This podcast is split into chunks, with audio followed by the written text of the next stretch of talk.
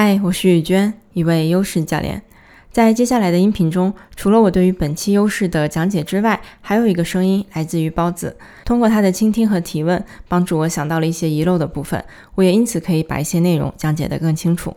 这个优势解读的系列内容来自于 Strength Profile 这份优势测评。如果你还不了解的话，可以去听听之前发布的《带你认识三份专业优势测评》那期内容。相信你点开这期音频，应该是对于我们即将讲解的优势有兴趣。那我们就直接开始吧。我们来看这两个优势吧：好奇心 （curiosity），还有一个是成长 （growth）。这两个优势呢，我放在一起呢，是多少有点相关，因为嗯，好奇心跟成长好像嗯，可能在很多人身上是可能都会出现的吧，但是也不是有多强的相关。我只是说放在一起讲解，咱们理解起来可能会比较容易。先看这个好奇心，如果你有的话呢，就表现在你会对很多新鲜的事情非常的想要知道，因为它其实一个很独特的点就在于新的东西、新的信息啊、新的内容、新的任何的东西，只要是新鲜的，你就会不自觉的想要去了解。我很多时候聊到好奇心很强的人都会跟我说啊，可是好奇心很强好像没什么用，都没有再帮到他，因为好像呃对什么都都有好奇，但是又好像做不了什么。其实这个点呢，它咱们单纯去看这个优势。的话，它里面不包含你有你有好奇心，你就一定能把这事儿做下去，或者说，呃，因为那个就跟坚持或者其他优势有关了。单纯这个好奇的优势，就是在说你对新鲜的信息事物你想要去了解，甚至说，如果你只有这个好奇心的话，它的表现就是应该是你了解了、知道了，然后可能就忘了，就没有什么。你不是要去用它，因为好奇就是我就是想知道，但知道之后对我有什么用呢？可能不一定有用。我就是想去查一查这到底是什么意思。所以，如果你有这个倾向的话，就代表说它是。呃，你的优势，而且它也是一个其实非常好用的优势吧，因为它可以在很多时候，我们对一些事情，比如说不想做、没有动力，或者是呃，你觉得好像表面上看起来你没有那个冲动去做的话呢，这时候如果你有好奇心，其实你可以调动起来去探索一下，用你的好奇心去发掘一下这边有什么好玩的信息呀、新的东西你没想到的点呀，或者是包括人身上，我知道有很多人可能这个人际交往的优势他不是很擅长，他不是很喜欢，会消耗的。话，那如果你有好奇心，其实你就可以把好奇心用在人上面。就你不是为了跟他交朋友，或者是建立感情，你可能就是想要可以用你的好奇心去了解一下，哎，不同的人在想什么，他在看什么，他在呃，就他这个人跟他相关的一些特质是什么。那这样的点通常会让大家就是比较放松的去面对与人交往这样的事情。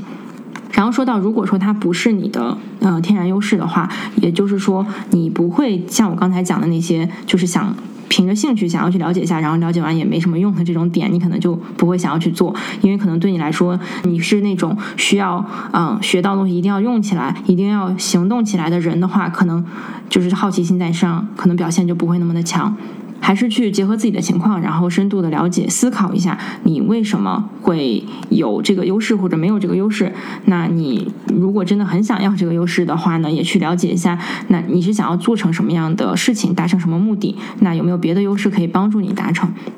接下来我们就看这个个人成长，呃，个人成长呢，这个优势其实就是在说，呃，如果你有的话呢，你会非常想要去寻求或者找到让自己成长的方式。其实也不光是自己，它是涉及到所有跟成长有关的，可能是其他的人。因为通常自己热爱成长的人，也不会希望看到别的人不成长，他也希望，因为他知道对他来说成长是一个很重要的或者很好的事情，所以他希望看到所有的人，甚至说结合上，如果咱们之前讲过的。比如大局观或者其他的优势，你可能希望整个世界都在进步，或者是其他人都在进步、都在成长，因为这是你非常欣赏的一个东西，会有能量。这个优势它被分在呃分类里面是算 motivating，就是带来动力的一类优势。所以成长它是跟我们去做事情，因为你想不断的学到新的东西，所以它会给我们带来这种不断前进的动力。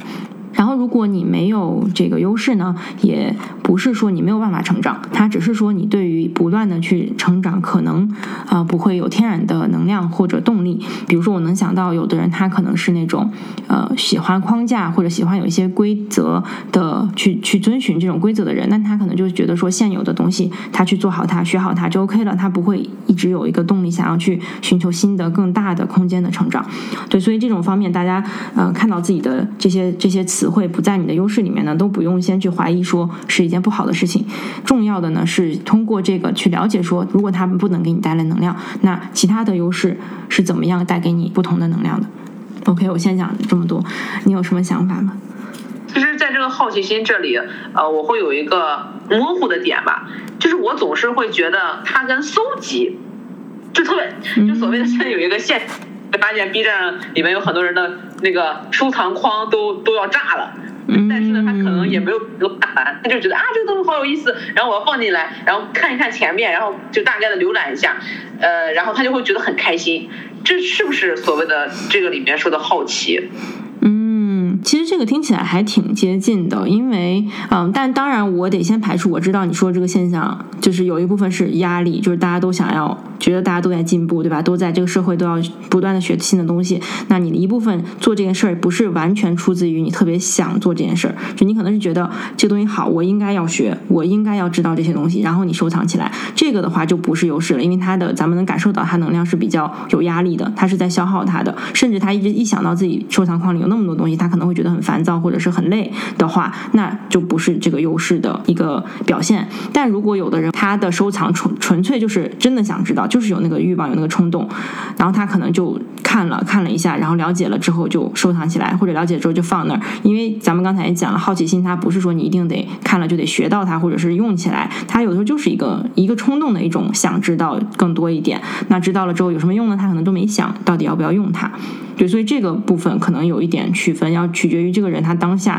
是觉得自己真的想知道，还是他觉得他应该想知道的这个区别。哦，那我我我能够分分清楚了。当然，就是咱们还是现在在聊这个，是因为把它独立出来嘛，就是好奇心这一个优势。假假设这人只有这一个优势，它是什么体现？但可能在人身上就会很复杂，他可能收藏还有别的驱动，比如说想要成长啊，或者是其他的带给他能量点，导致他做了这个行为。所以可能也要让这个人，就是大家自己再去再去自己去反思一下。是的，好的。